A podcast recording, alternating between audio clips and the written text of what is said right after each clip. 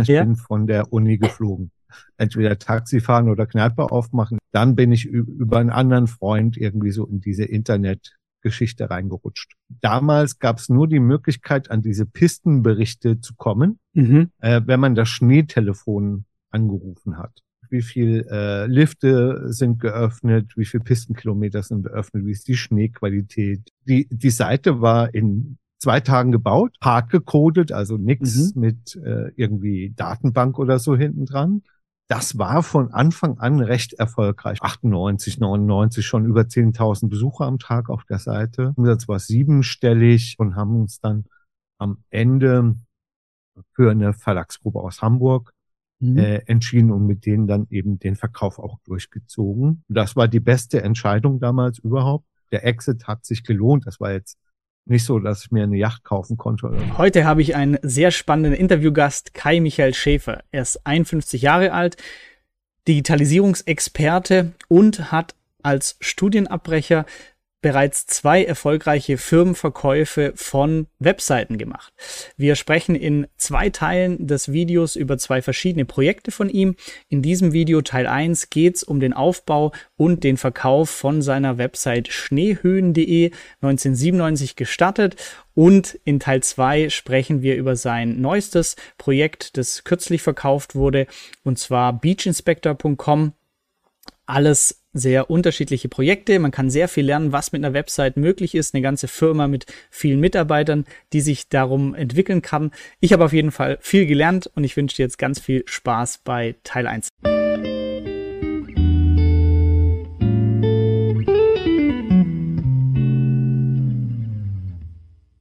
Vielen Dank, dass du dir überhaupt die Zeit nimmst, äh, die Zeit nimmst, Kai, ähm, heute im Interview. Wer dich noch nicht kennt, ähm, vielleicht kannst du ein paar Worte zu dir sagen. Ja, äh, ich bin Kai, äh, Kai Michael Schäfer, 51 Jahre jung. Äh, ja, würde man sagen, so Inter Internetunternehmer, habe meine erste Internetfirma 1997 gegründet und es ist nicht bei einer Gründung geblieben, aber arbeite im Moment ja, so zur Hälfte als Strategieberater für Digitalisierungsprojekte überwiegend im Marketing- und Sales-Bereich und ja, äh, versuche gerade auch wieder ein paar eigene Projekte nach vorne zu treiben. Äh, bin also selbstständig und kann ähm, ja so ein bisschen eigenständig darüber entscheiden, wie viel Prozent jetzt ins Brötchen verdienen und wie viel Prozent in die Zukunftsprojekte äh, investiert wird. Mhm. Spannend. Und dein, dein Hintergrund, ich habe in einem Artikel gelesen, du hast auch äh, früher mal ein Studium gemacht, aber vor Diplom abgebrochen und dann das erste Startup gegründet. War das Um ganz so ehrlich zu sein, ungefähr? nicht abgebrochen, sondern ich ja? bin von der Uni geflogen. Was war der Grund? Zu wenig Anwesenheit? Ja, ich hatte, ich hatte einen relativ spannenden Nebenjob äh, damals und äh, habe mich vergessen, äh, für zwei Klausuren anzumelden und in Bayern waren die damals sehr streng. Da gab es so eine Fristen fünf mhm. und dummerweise war es die Statistik äh, zwei äh, Klausur. Und da hatte ich dann nur noch einen Versuch, den habe ich äh, versemmelt und äh, dann war ich sozusagen zwangsexmatrikuliert. Okay. Hat dir aber nicht geschadet, wie wir an dem Lebensweg sehen. Ähm, wie, wie war dann die Zeit so danach? Ähm, also hast du dann direkt auch mit dem, mit der Nebentätigkeit eine Beschäftigung gehabt oder hast du dann gesagt, ich überlege jetzt, was ich eigenständig machen kann? Nee, äh, als dann der Brief von der Uni kam, war es tatsächlich so, dass ich dann gar nichts mehr äh, hatte, äh, bin mit einem eingezogenen Kopf wieder nach Hause zu Mama und Papa gezogen. Hm. Äh, und hab, ich habe früher relativ viel äh, in der Gastronomie gearbeitet und habe dann zusammen mit einem äh, Freund äh, eine Kneipe aufgemacht. Also der, der Klassiker für Studienabbrecher. Ja? Entweder Taxi fahren oder Kneipe aufmachen. Ich habe mich für Kneipe aufmachen äh, entschieden und habe das auch äh, zweieinhalb Jahre lang gemacht. Ist dann mehr als eine äh, Gaststätte geworden, noch ein paar Events dazu. Und, äh, mhm. Das war recht erfolgreich, aber nach zweieinhalb Jahren wusste ich auch, okay, Gastronomie soll jetzt nicht zwingend meine äh, Zukunft sein. Und dann bin ich über einen anderen Freund irgendwie so in diese Internetgeschichte reingerutscht. Mhm. Ähm, ja, darüber wollen wir heute noch genauer sprechen, weil du hast ähm, gleich zwei Webprojekte ähm, so weit aufgebaut, dass sie letztendlich auch verkauft wurden. Ähm, und viele Zuschauer, die bauen vielleicht jetzt oder haben meinen meinen Kurs gemacht, bauen so die erste Affiliate-Seite auf und lernen überhaupt, wie kann man online Geld verdienen. Ähm, da ist das natürlich die Königsdisziplin bei dir oder du hast mehrmals gezeigt, äh, wie man das sehr sehr profitabel und gut machen kann. Ähm, sprechen wir mal über dein erstes Projekt im schneehöhen.de. Das war ein, ein, Reiseportal für, für Wintersport. Ähm, kannst du vielleicht da was zu sagen? 1997 gestartet, glaube ich. Ähm, wie die lief das? Also war das eine One-Man-Show, zwei Leute? Was habt ihr gemacht, ähm, bis es dann zum, zum Verkauf kam? Äh, als ich die äh, Kneipe verkauft habe, ähm, hatte ich eigentlich äh, meinen ersten äh, Job schon irgendwie einen Arbeitsvertrag unterschrieben, äh, hatte aber noch zwei oder drei Monate Zeit, äh, bis das losging. Und äh, dann habe ich mich mit einem Kumpel getroffen, also 1997 für alle jüngeren Zuseher, Zuhörer, äh, das war so die Zeit äh, von Boris Becker, bin ich schon drin, Werbung, ich weiß nicht, kann man vielleicht bei, äh, bei YouTube suchen. Also es war ganz am Anfang, ne? Man hat sich mit Modem eingewählt, äh, lauter so Zeug. ISDN-Leitungen waren sehr exotisch. Ähm, und genau, ich habe mich mit dem Kumpel getroffen, der hat mir erzählt, hey, ich habe seit zwei Jahren irgendwie eine Internetfirma so nebenbei. Ich habe jetzt gekündigt und mache das hauptberuflich. Und da haben wir so ein bisschen drüber gesprochen und dann meinte er irgendwann, hey, äh, wenn, wenn du Bock hast, äh, komm doch einfach dazu. Ich kann mir keine Mitarbeiter leisten, aber äh, wenn du dich entscheidest, irgendwie dabei zu bleiben, dann machen wir alle neuen Projekte 50-50. Und mhm. Ja, wa, wa, was macht man in so drei Monaten? Entweder man geht eine ganze Menge aus oder fährt in Urlaub oder man sagt halt, naja, das mit dem Internetzeug, das könnte ja tatsächlich relevant werden in der Zukunft. Und jetzt bin ich ja nun mal Studienabbrecher. Vielleicht ist das meine Chance, irgendwie doch hm. noch äh, Karriere zu machen hm. oder äh, so ein Ding zu finden, in dem man äh, von Anfang an äh, irgendwie mit dabei war. Und ich bin dann hin. Äh, wir, wir haben uns an Tag eins mehr oder weniger zusammengesetzt und Ideen gebrainstormt, was man so machen könnte. Und äh, ich habe in Kempten im Allgäu studiert Mhm. Und da auch als Skilehrer gearbeitet. Und die Idee war dann nach mehreren Brainstormings, äh, damals gab es nur die Möglichkeit, an diese Pistenberichte zu kommen, mhm. äh, wenn man das Schneetelefon angerufen hat. Also, also wie die Pistenbeschaffenheit heute ist, ob guter genau, Tag, also Schnee liegt. Mhm. Wie viel Schnee liegt im Tal, wie viel am Berg, wie viel äh, Lifte sind geöffnet, wie viel Pistenkilometer sind geöffnet, wie ist die Schneequalität, ist die Talabfahrt geöffnet? Ja, nein. Und da gab es praktisch für jedes Skigebiet so ein Schneetelefon, weil das die Leute natürlich interessiert hat, äh, wie die Pistenbedingungen da sind. Und äh, die, die Seite war in zwei Tagen gebaut. Äh, es mhm. war äh, eine Tabelle, äh, hart gecodet, also nichts mhm. mit äh, irgendwie Datenbank oder so hinten dran. In, in ähm, irgend so Microsoft-Programm, ich weiß Frontpage. Nicht, Frontpage, genau. Mhm. äh, äh die, die ersten eineinhalb Jahre tatsächlich in Frontpage und dann bin ich morgens ins Büro gefahren, habe diese Schneetelefone angerufen, habe die Daten abgetippt mhm. und äh, die, die Website äh, neu gespeichert. Also damals musste man die noch via FTP hochschieben. ja. äh, und äh, das war von Anfang an recht erfolgreich, weil wir tatsächlich irgendwie die erste Seite im Internet waren, äh, die das gemacht hat. Und wir hatten dann, weiß ich, 300, 400 Skigebiete mhm. aus Österreich, Deutschland, äh, der Schweiz und Südtirol äh, da drauf. War am Anfang jetzt äh, nicht so groß und äh, so, so hat das angefangen. Und da ist eben von Anfang an ähm, eine recht große Abrufzahlen hatte, habe ich dann irgendwann auch entschieden, äh, sozusagen den neuen Job äh, vor Antritt wieder zu kündigen mhm. und ähm, ja, dann diese, dieses Internetzeugs zu machen. Mhm. Äh, und äh, diese Projekte damals waren viel kleiner als dass heute irgendwelche Projekte sind. Ne? Also das war jetzt tatsächlich irgendwie die Seite, jedes Bundesland hatte eine Tabelle, äh, mhm. die, die hat man aktualisiert und hochgeladen. Das war jetzt mal Saison Nummer eins eigentlich. Ne? Mhm. Was hatte mehrere tausend Besucher am Tag. Damals mhm. äh, war ja die, sage ich mal, die Internetverbreitung in den deutschen mhm. Haushalten noch nicht die, die wir heute sehen. Und Smartphones, für alle, die sehr jung sind, gab es damals noch überhaupt nicht. Mhm. Ähm, und das, äh, das hat von Anfang an irgendwie so den Eindruck gemacht, ha, das mit dem Wintersport, Informationen äh, könnte, könnte eine ganz gute Idee sein. Mhm. Und sechs Monate später ist dann mein Kumpel, mit dem ich das zusammen gemacht habe, mit einer anderen Firma fusioniert. Mhm. Das war ja vor dem Platzen der großen Internetbubble. Äh, und, und äh, das war eine, eine verrückte Zeit damals, weil äh, da gab es eine ganze Menge Firmen, die eigentlich irgendwie nie Geld verdient haben, aber Millionen an Werbebudget investieren konnten. Weil sie Internet äh, im Firmennamen hatten. Genau.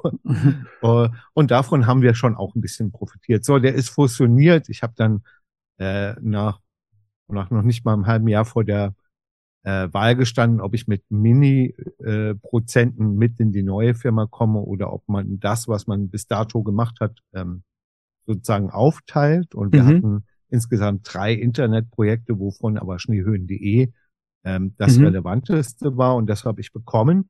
Mhm. Und dann saß ich äh, 1998 in einem halben 16 Quadratmeter äh, Büro und hab, war auf einmal Internetunternehmer, was äh, noch nicht so viel zu bedeuten hatte.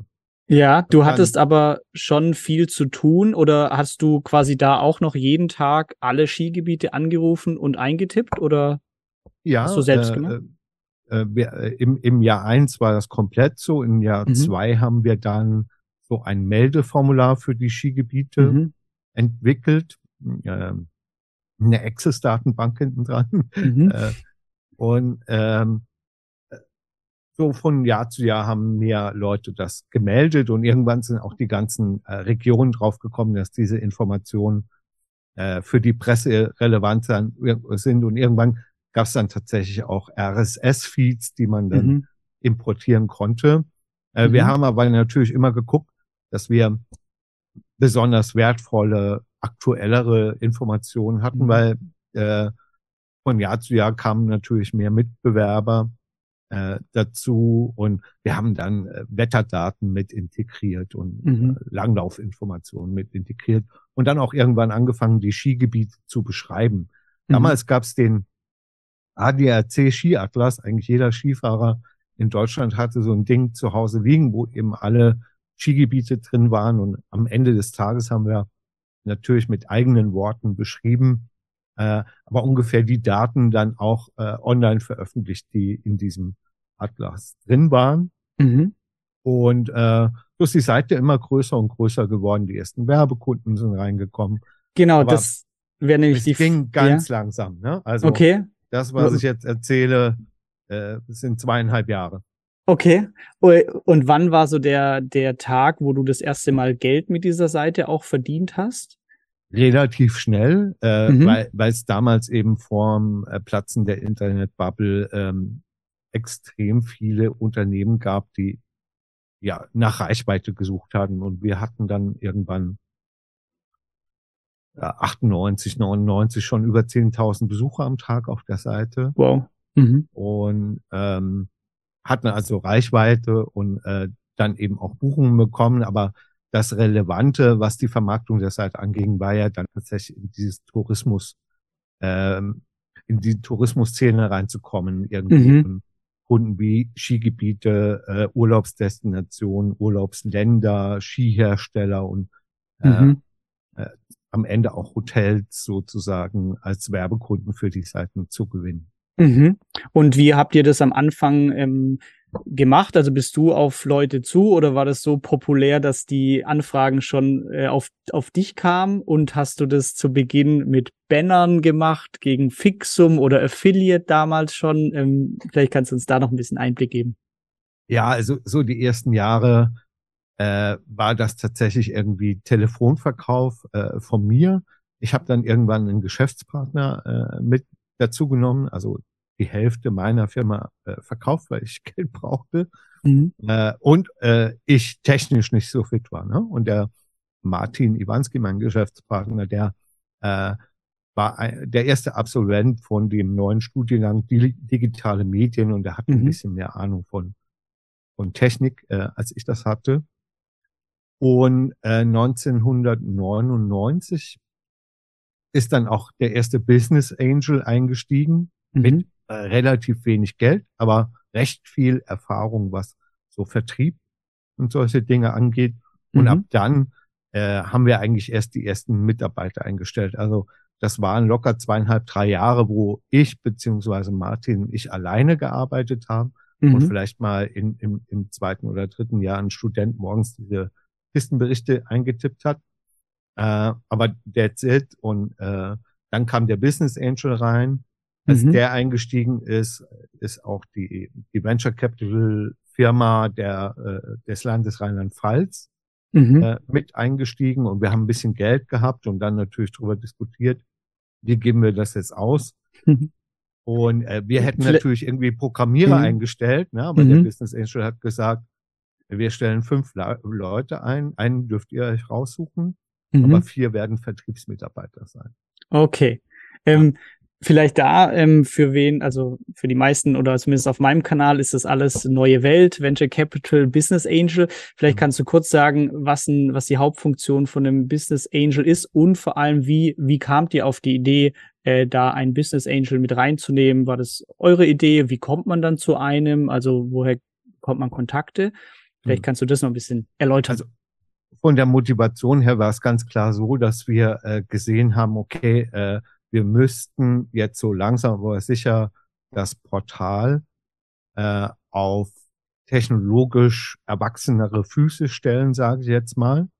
Und mhm. wir hatten ja immer nur im Winter äh, mhm. Business und im Sommer keins, also sollte auch das Sommerportal äh, umgesetzt werden und das war aus den vorhandenen finanziellen äh, Mitteln, sage ich mal, eher schwer mhm. äh, zu stemmen und äh, so haben wir uns auf die Suche gemacht nach äh, einem Investor. Mhm. Äh, wir, wir sprechen da noch nicht über Hunderttausende von Euro damals, sondern mhm. tatsächlich mhm. über kleinere Summen, aber trotzdem super wichtig. Und was, was ist jetzt der Unterschied zwischen, sage ich mal, einem Kredit und, äh, sage ich mal, einem Invest von einem Business Angel? Dass der Business Angel in der Regel ein eher vermögender Mensch ist, der äh, aber eben nicht nur Geld investiert, sondern auch einen Teil seiner Zeit investiert, um äh, einem Startup äh, entsprechend auch mit Rat, Kontakten, äh, ja, in Meetings da sein, mitdiskutieren eben äh, zur Verfügung steht. Und das war damals, wir waren ja, was Business angeht, recht unerfahren, äh, mhm. sehr, sehr wichtig. Äh, heute noch ein guter Freund von mir, der Business Angel. Mhm. Und wie, wie kamt ihr auf ihn oder wie, wie habt ihr damals den, den Kontakt gefunden? Es gab irgendeine Website, mhm. damals äh, von, äh, von Leuten, die äh, sich da irgendwo Listen äh, lasen und dann haben wir eben ein paar von denen, die sich spannend angehört haben, mhm. äh, angeschrieben und ein, zwei haben gezuckt und mit einem sind wir uns dann einig geworden. Ja. Okay. Mhm. Ja. Und dann konntet ihr das Ganze größer machen, Mitarbeiter einstellen. Ähm, ja, und äh, im, mhm. im Endeffekt war der, äh, die Vertriebsabteilung tatsächlich irgendwie so der Motor des Unternehmens. Mhm. Ähm, an, als die ersten Mitarbeiter kamen, kamen vier Vertriebsmitarbeiter tatsächlich mhm. und, und ähm, ein äh, Programmierer. Mhm. Und äh, wir, wir haben sofort eine Telesales-Abteilung aufgebaut. Ähm, Leute, äh, engagiert Studenten, die irgendwelche äh, Adressen in unser handgemachtes CRM-System mhm. eingeklopft haben und die äh, Vertriebsmitarbeiter haben, haben die Hotels, Tourismusverbände, mhm. äh, Marketingagenturen, die in dem Bereich relevant waren, durchtelefoniert und haben angefangen, einen Vertrieb zu machen. Und das war die beste Entscheidung damals überhaupt, mhm. äh, halt irgendwie diesen harten Weg zu gehen. Äh, wir haben alle auch mal in den ersten Wochen ähm, in Teilen unserer Arbeitszeit mit telefoniert, um eben auch diese Erfahrung mal zu machen. Habe ich vorher auch noch nicht gemacht. Aber war damals eine dankbare Zeit. Ne? Also die, mhm. die Hoteliers haben irgendwie schon gelernt, äh, dass sie per E-Mail Anfragen erhalten und dass viele dieser Anfragen in Buchungen konvertiert wurden. Mhm. Und dieses Hotel-Business war dann tatsächlich auch äh, später, als das Unternehmen dann größer wurde, äh, der größte Umsatzpunkt. Also im Endeffekt haben wir den Hotels die Möglichkeit gegeben, sich bei schneehöhen.de und alpenguide.de, mhm. also alpenguide.de war praktisch das die Sommerseite für, Sommer? für die mhm. Alpen, ähm, einen Hoteleintrag zu buchen. Mhm. Der hat so zwischen 590 und 1490 Euro im Jahr äh, gekostet und wir hatten in den Hochzeiten 2000 Hotelkunden oder so. Mhm. Und das war äh, dann tatsächlich äh, das größte Business. Äh, dann ging es äh, weiter mit den Tourismusverbänden, den äh, Seilbahngesellschaften mhm. in Bundesländern und Ländern, also ein Schweiz Tourismus, eine Österreich Werbung, ähm, äh, sind dann eben auch ja dauerhaft Kunden von uns geworden. Das war äh, auch ein relevantes Geschäft mit mehreren hunderttausend Euro im Jahr. Und äh, den Rest der Werbeplätze haben wir dann ganz normal über Vermarkter. Äh, es war mhm. damals üblich, war äh, vermarktet, äh, die dann eben über TKP, mhm. also Tausender Kontaktpreis, irgendwie unsere Restplätze vermarktet haben. Das waren aber noch keine fünf Prozent der, der Umsätze. Also diese eigene Vertriebsabteilung mhm. und das Spezialisieren auf dann mannigfaltige Werbeformen, die wir da äh, den Tourismusleuten angeboten haben, war am Ende mhm. irgendwie dann auch äh, der, der Erfolgspunkt Nummer eins, äh, um, um die Firma groß zu machen. Mhm. Und war Affiliate da auch ein Thema? Also, dass man bei einer Hotelbuchung quasi ein Prozent bekommen hat? Das war ein Nein. Fixum für Einblendungen, für ich bin vertreten auf der Plattform. Genau, mhm. genau. Ähm, das war damals tatsächlich irgendwie auch noch nicht so ein relevanter Punkt. Es gab natürlich im Softwarebereich so Affiliate-Programme, mhm. aber äh, um äh, solche Alpenhotels oder äh, Tourismusorte brauchst du halt irgendwie äh, eine Buchungsmaschine. Klar. Äh, die dann sozusagen auch die Kommission ja, mhm. mit Sicherheit auszahlen kann im Affiliate-Programm. Und da gab's wenig Angebot und das, was da war, war nicht äh, professionell. Und mhm. äh, offen gestanden war dieser damals dieser äh, Fixbetrag in mehrerer in mehrerlei Hinsicht äh, attraktiver auch für uns. Mhm. Planbar. Ähm, wir waren äh, das größte Portal mhm. in dem Bereich. Äh, die, die Hoteliers haben das Angebot gut angenommen und äh, du hast halt was, mit dem du kalkulieren kannst. Ne? Mhm. Spannend. Und dann ging das so weiter bis 2008 zum Verkauf. Äh, kannst du vielleicht was zur, zur Größe sagen? Also auf wie viel Mitarbeiter oder Umsatz oder was, was öffentlich ist, ähm, kamt ihr da? Also es war, der Umsatz war siebenstellig und mhm. es waren mh, hm, ja, irgendwo zwischen 60 und 80 Mitarbeiter zum mhm. Verkaufszeitpunkt, ähm, mhm. die, die bei uns gearbeitet haben, mhm. wovon, ich glaube, 17 im Telesales gearbeitet habe. Mhm. Das, Aber dann okay. natürlich Redaktion und mhm. Entwicklungsabteilung und Marketingabteilung und äh, Support und ne, also dann mhm. wurde es immer mehr und mehr zu einer erwachsenen Firma. Ähm, ja, waren ja aber auch elf Jahre bis, bis zu mhm. Ja, und ähm, wie läuft es, oder weil du noch gemeint hast, es kam dann noch ein Venture Capital mit rein. Ähm, oder wie läuft es am Anfang mit Business Angel, ob du das da sagen darfst? Du sagst einfach, also, was du nicht sagen das, darfst. Ja, Verkauft ja, man gleich Aber Anteile oder wie, wie sagt so ein Business Angel, dass er teilhaben möchte? Also was ist der in deiner Erfahrung so der Normalfall? Also Sch Schneemenschen, so hieß dann äh, das Unternehmen, ähm, war, war jetzt kein war jetzt kein klassisches Venture Capital Business. Mhm. Äh, damals habe hab ich noch gar nichts darüber gewusst. Äh, äh, wir hatten halt diesen einen Business Angel und äh, der war nicht nur bei uns investiert, sondern auch woanders. Und der wusste eben von einem Programm der Landesstrukturbank Rheinland-Pfalz, die, sage ich mal, auch bemüht sind, eben in Wachstumsunternehmen zu investieren und die mhm. zu unterstützen. Und die haben praktisch das, was er committed hat an Kapital ins Unternehmen, nochmal gespiegelt, also verdoppelt. Mhm. Äh, daran waren aber sehr wenige Bedingungen geknüpft. Ne? Also es war äh, ja eher so die Kindergartenvariante von Risikokapitalfinanzierung äh, und auch tatsächlich nicht äh, super relevant viel Prozente. Ne? Mhm. Aber äh, 2008 war dann eine Zeit gekommen, wo der Wettbewerb äh, stärker wurde. Der Business Angel dann irgendwann gesagt hat, Kinder, ich bin jetzt schon relativ lang dabei, so langsam mhm. äh, würde ich mich dann auch mal verabschieden wollen. Oh, und ich hätte gern äh, mehr, als ich reingegeben habe, ne, ist ja klar. Ähm, und dann haben wir ganz klassisch eine äh, M&A-Firma gesucht, also ein Unternehmen, das darauf spezialisiert ist, Firmen zu verkaufen oder mhm. für äh, Auftraggeber zu kaufen. Ähm, haben mit denen Vertrag geschlossen, haben dann äh, eine Shortlist und eine Longlist gemacht. Also auf der Shortlist stehen die No-Brainer, wo man sagt, okay, die müssten eigentlich dran interessiert sein, mhm. äh, uns zu kaufen und auf der äh, Longlist dann eben zum Beispiel Verlagsgruppen und andere Dinge. Mhm. Und das war so ein Prozess, der ging dann schon ein gutes halbes Jahr. Wir mhm. hatten mehrere Angebote und haben uns dann am Ende für eine Verlagsgruppe aus Hamburg mhm. äh, entschieden und mit denen dann eben den Verkauf auch durchgezogen. Mhm. Ja.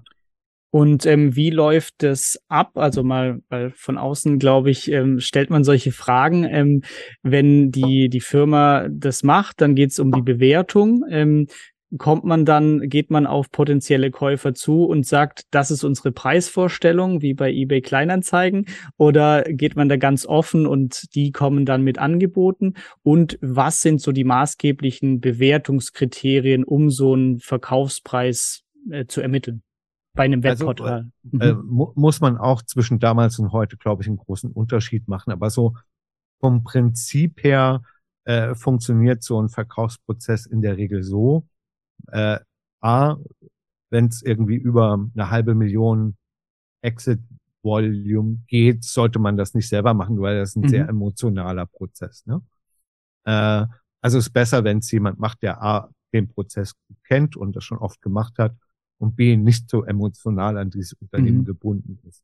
Äh, dann äh, wird, wird diese Long- und diese Shortlist angeschrieben mit einem Teaser. Auf diesem Teaser sind so ein bis drei Seiten. Da steht noch kein Unternehmensname drauf, mhm. sondern unser Mandant äh, ist in dem, mhm. dem Bereich unterwegs, hat die, diese Reichweiten, ist profitabel. Mhm. Äh, das und das und das sind irgendwie die Zukunftsaussichten äh, ist das für Sie interessant. Und wenn das dann für einen dieser Empfänger interessant ist, dann wird ein NDE unterschrieben, mhm. ein, ein Stillschweigens, äh, eine Stillschweigensübereinkunft. Mhm. Äh, und wenn äh, das unterschrieben ist vom potenziellen Käufer, dann äh, wird sozusagen eine recht umfangreiche Unterlage mit dem kompletten Businessplan auch, und auch einem Zahlenteil mhm. entsprechend übermittelt. Äh, es gibt eine Q&A-Session. Das ist dann der erste Zeitpunkt, wo die Gründer sozusagen mit dem potenziellen Käufer dann auch direkt mhm. und persönlich im, im, Kontakt sind. Und wenn das gut verläuft, äh, gibt es ein bis vier Management-Präsentationen und dann kommt irgendwann dieser M&E-Berater, den man beauftragt hat, ums Eck und sagt, äh, jetzt müssten wir mal irgendwie über über Preis sprechen, möchten Sie, und das ist, sage ich mal, eher die Regel, möchten Sie ein indikatives Angebot abgeben. Mhm. Mhm. Also auf Basis der Informationen, die Sie bis jetzt haben, was mhm. wären Sie be äh, bereit zu zahlen? Mhm. Okay. Und je nachdem, wie groß die Pipeline dann ist, ob da ein mhm. Unternehmen, da muss man ein bisschen vorsichtiger agieren, oder ob da zehn Unternehmen drin sind, kann man natürlich auch, aber auch nur über diesen M&A-Berater, nicht persönlich am besten, äh, sag ich mal, eine Preisvorstellung in einem Nebensatz mal fallen lassen, damit man mhm. so ein bisschen den Rahmen setzt, wo, wo irgendwie die Erwartungshaltung liegt und nicht zu lange mit Interessenten geht, die eine komplett andere Vorstellung haben. Mhm. Und was, was erzielbare Preise angeht, ähm, ist das, sage ich mal, ein Riesenunterschied, ähm, über was für eine Unternehmensphase wir sprechen. Ne? Also ist mhm. das Unternehmen schon profitabel, ja oder nein? Mhm. Wenn es schon profitabel ist und die Marge okay ist, äh, dann ist es oft üblich, dass man Umsatzmultiples äh, mhm. oder Gewinnmultiples nimmt, um äh, da auf einen Weg zu kommen. Mhm. Gibt's auf der Seite Accounts, also User-Daten, die man eventuell auch monetarisieren kann, dann kann auch das sozusagen eine Bewertungsgrundlage sein. Also erstmal ganz vereinfacht irgendwie, mhm. äh, wir, wir machen durchschnittlich mit einem Member so und so viel Umsatz, das kann man äh, in, in der Größenordnung steigern äh, jedes mhm. Jahr und wir denken, dass ein Nutzer, was weiß ich, 180 Euro wert ist.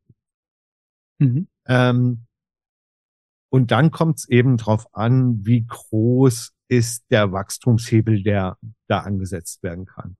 Aus dem Unternehmen heraus, aber was oft eben noch spannender ist, wenn man den richtigen Käufer äh, oder potenziellen Käufer gefunden hat, was kann der mit seinen mhm. mit seiner Reichweite, mit, mit seiner Technologie oder sonst etwas, was man jetzt nicht so an der Ecke findet, irgendwie einbringen, was den Wert des Unternehmens dann irgendwie entsprechend er, erhöht.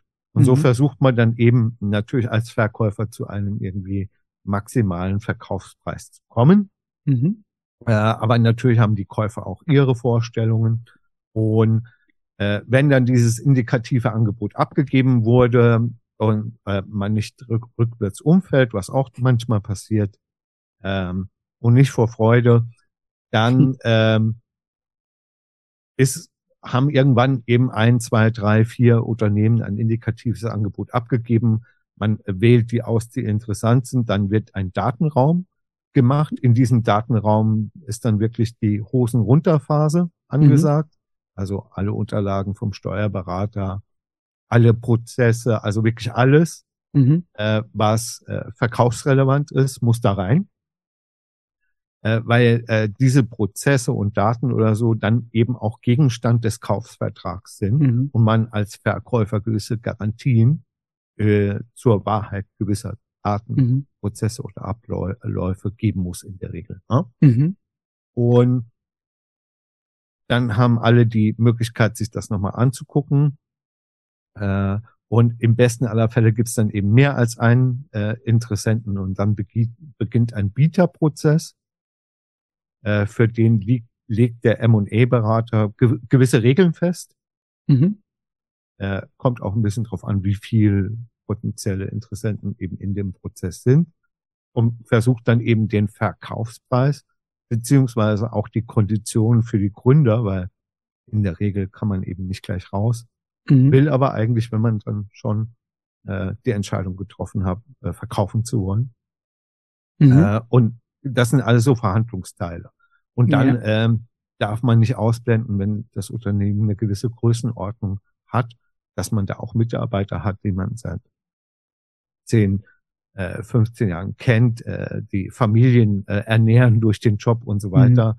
Äh, auch das sollte dann in den Interessen der Gründer, und es war für uns zum Beispiel ein Grund, diese Verlagsgruppe ähm, als potenziellen Käufer auszuwählen, weil äh, die gesagt haben, wir wollen den Standort aufrechterhalten mhm. äh, und somit dann eben auch mehr oder weniger garantieren konnten, dass alle Mitarbeiter übernommen werden, was natürlich auch schön ist, äh, wenn man als Gründer äh, verkauft und dann die, die Leute eben ihren Job nicht verlieren, weil äh, alles nach Berlin oder sonst wohin gezogen wird. Ne? Mhm. Klar, okay. Und ähm, noch eine ähm, Rückfrage zu dem Thema ähm, Multiple, was du angesprochen hast, entweder vom Gewinn, vom Umsatz. Ähm, ich kenne es, ein Kumpel ist Zahnarzt, da geht's auch, wenn man eine Zahnarztpraxis kauft, hat man Umsatzmultiple, was so gängig ist. Ähm, von Webseiten kenne ich es auch, wenn man auf ähm, Mabia, Empire Flippers, die, die Börsen, wo man Webprojekte kaufen kann, da ist meistens ein Vielfaches vom Monatsgewinn der Website zwischen 20 und 50-facher Monatsgewinn. Ähm, hast du da oder gibt's da so eine Range, dass man sagt, okay, man macht, stellt eher aufs Umsatzmultiple ab und dann ist es im Bereich ein bis drei? Gibt's da irgend so so einen groben Richtwert, dass man sich das nochmal ein bisschen vorstellen kann? Also ich, ich, ich glaube, es hängt wirklich stark davon ab, ob du jetzt eine Website verkaufst, die du vielleicht irgendwie äh, mit ein, zwei anderen äh, so aufgebaut hast, äh, die dann einen gewissen Umsatz hat oder so, dann sind mhm. die Zahlen, die du genannt hast, sicherlich äh, relevant. Mhm. Ähm, in, in, in unserem Fall war das ja jetzt ein ganzes Unternehmen mit Mitarbeitern, mhm. mit Büros, mit Möbeln, mit Servern, mit ähm, äh, Autos, mit, äh, mit allem drum und dran. Mhm. mhm. Und damals war so na, Umsatz mal 1,3 bis 1,8, also Jahresumsatz mal 1,3 bis 1,8 mhm. oder Gewinn irgendwo zwischen 10 und 15 relevant. Das ist heute bei mhm. Technologie-Startups, das nehmen wir jetzt mal SaaS-Unternehmen als äh, Beispiel, deutlich höher, als das mhm. damals äh, der Fall war. Aber im Endeffekt ist äh, Schneemenschen eben auch kein Hebelgeschäft gewesen, wo, wo man jetzt sagen kann, wenn man jetzt das und das investiert, kann man aus den x Millionen Umsatz äh, das Zehnfache oder 50-fache machen. Ne? Mhm. Wenn du, was weiß ich, ein innovatives CRM-System erfunden hast oder eine, eine Foto-App, die Hunderttausende von Leuten nutzen und äh, die vielleicht einen Zugang zu einer Milliarde Menschen finden kann, ähm, dann sehen natürlich auch die erzielbaren Verkaufspreise ganz anders aus. Mhm. Also der Käufer, äh, wir haben auch viele Absagen bekommen, die gesagt haben, ihr habt ein schönes Unternehmen aufgebaut, aber es ist, es hat keinen Hebel, ne? Also wenn, mhm. wenn wir in den nächsten drei Jahren den Umsatz verdreifachen, mhm. dann ist das schon sehr gut und mehr ist eigentlich nicht drin, auch nicht mit unseren Mitteln. Mhm. Ähm, und ja, äh, das war dann kein Start-up mehr, wie man, wie, wie man so klassischerweise irgendwie kennt und bewerten würde. Das war ein solides Unternehmen, äh, das dieses Jahr einen vernünftigen Gewinn gemacht hat, aber jetzt nicht super skalierbar war bei Schneemenschen. Mhm. Ne? Okay. Und wie lang ging das dann von, oder wie lang war der insgesamt der Verkaufsprozess, ähm, bis du sagst, okay, jetzt kann ich ruhig schlafen, ist abgewickelt, ich kann zum nächsten Sechs Projekt? bis acht Monate. Mhm. Okay war auch, äh, ist niemals eine einfache Zeit. Ne? Es ist mhm. sehr von, von Emotionen getrieben. Es kommt natürlich auch darauf an, ob man verkaufen kann oder vielleicht auch verkaufen muss oder von irgendeinem Investor von außen Druck kommt, äh, mhm. äh, das verkauft werden soll. Ne? Kommt immer drauf an. Mhm. Und so aus dem Nachhinein, dein Fazit, hättest du irgendwas anders gemacht mit der heutigen Erfahrung oder ähm, lief das, hättest du es alles wieder gemacht? Business Angel am Anfang war, glaube ich, gut, strategisch und so weiter. Gibt es da irgend so Learning, das du aus den, aus den Jahren ziehst? Ja, ich meine, im, im Endeffekt war das meine, meine Grundausbildung, sage ich jetzt einfach mal. Äh, ich habe zum Schluss auch ganz gut persönlich verdient. Äh, der Exit hat sich gelohnt. Das war jetzt nicht so, dass ich mir eine Yacht kaufen konnte oder so, aber mhm. äh, das war okay ne, für ein Studienabbrecher, Ex-Gastronom. Mhm. Äh, äh, und ich habe sehr viel gelernt. Ne? Mhm. Also, äh, sag ich mal, meine Hauptherausforderung war eigentlich gar nicht so auf der Business-Seite, sondern äh, zu lernen, mit, mit Mitarbeitern umzugehen, mhm. ähm, Verantwortung zu tragen. Ne? Wenn man so ein Ding aufbaut, ist das am Anfang äh, ja ein guter Mut, wenn man sagt, ja, wir machen das zusammen und äh, lass uns das mal zusammen entscheiden oder so. Aber ab einer gewissen Größenordnung kommst du eben dann auch ohne Strukturen mhm. und andere Dinge nicht, äh, nicht klar. Und ich habe relativ lang gebraucht, äh, bis ich mal den Satz gesagt habe, vielen Dank für alle Ideen, ich entscheide jetzt so. Mhm. Aber es braucht es dann auch irgendwann. Je größer es wird, umso dringender ist es, dass, dass jemand dann eben auch diese Verantwortung nimmt und sagt, so, mein mhm. Job, danke für alle Ideen, aber wir machen das jetzt so. Mhm. Ja, spannend. Das war 2008 der, der Verkauf. Ähm, dann ähm, bist du ins nächste Projekt gestürzt. Äh, wie viel Zeit verging da? Oder hast du erstmal dich in die Hängematte gelegt und gesagt, war schön, was mache ich als nächstes? Wie war schön so diese gewesen, Phase danach? Ja, ja. Aber, aber part of the deal, also dieses Verkaufs mhm. war, dass wir noch drei Jahre bleiben. Mhm zum Teil ähm, in der Schneemenschen GmbH, also weiter Geschäftsführer, und zum Teil aber eben auch innerhalb der Verlagsgruppe, die uns gekauft hat, äh, mhm. gekauft mhm. hat. ähm, ja, so, so ein paar Online-Sachen irgendwie regeln. Und das waren keine schönen Jahre, diese drei. Mhm. Ähm, die, ja, es, es hat an vielen Stellen dann, was man halt erst hinterher äh, nicht gematcht äh, von, mhm. von den Werten und anderen Dingen. Äh, und ich bin ja nach drei Jahren, also am Stichtag sogar, glaube ich, ein bisschen früher äh, raus und wollte dann auch nichts mehr damit zu tun haben. Mhm. Okay. Und ähm, Aber drei Jahre noch mal, ja, ne? Das ist schon noch ist, viel, ja. ja. Und okay. Und und quasi die komplette Verkaufssumme so für dich in, in deine Tasche im übertragenen Sinn, das ist dann nach diesen drei Jahren abgeschlossen? Nein. Oder Nein, geht ähm, noch weiter? Mhm. Äh, es, äh, also so sowas nennt man Earn-out-Modell. Mhm. Also zum Verkaufszeitpunkt gibt's eine vereinbarte Summe pro Anteil oder wie das auch immer geregelt ist. Und der Earnout ist sozusagen irgendwie die Motivation für die Gründer, eben diese drei Jahre noch drin zu bleiben. Äh, mhm. Dann hat man, da hat man im Verkaufsvertrag eben gewisse Kriterien festgelegt, die äh, dann nach diesen drei Jahren nochmal eine Zahlung auslösen können, mhm. die dann sehr attraktiv ist, wenn man sie erreicht.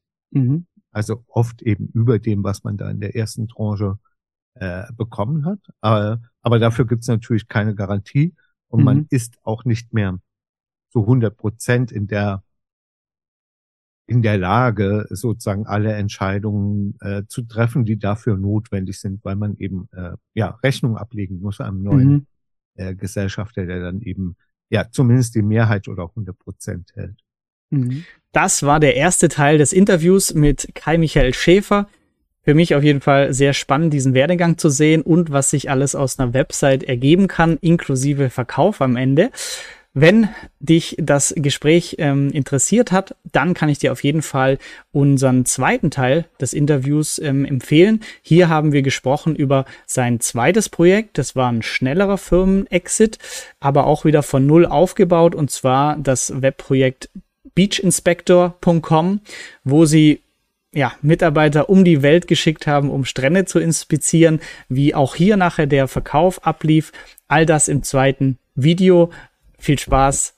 Danke, dass du bei dieser Podcast-Folge dabei warst. Du konntest was mitnehmen? Leite ihn gern an deine Freunde weiter, die mit dir Vermögen aufbauen wollen. Geteilte Freude ist doppelte Freude. Alle wichtigen Links der Folge findest du in den Show Notes. Wenn du den Geldschnurrbart Podcast aktiv mitgestalten möchtest, verlinke @geldschnurrbart auf Instagram und stell uns deine Frage. Vielleicht ist sie dann schon bald Thema in einer neuen Folge. Ansonsten hilft uns jede Bewertung auf iTunes oder Spotify. Vielen Dank dafür. Auf das unser Vermögen und unsere Zufriedenheit weiter wachsen. Bis zum nächsten Mal, dein Geldschnurrbart.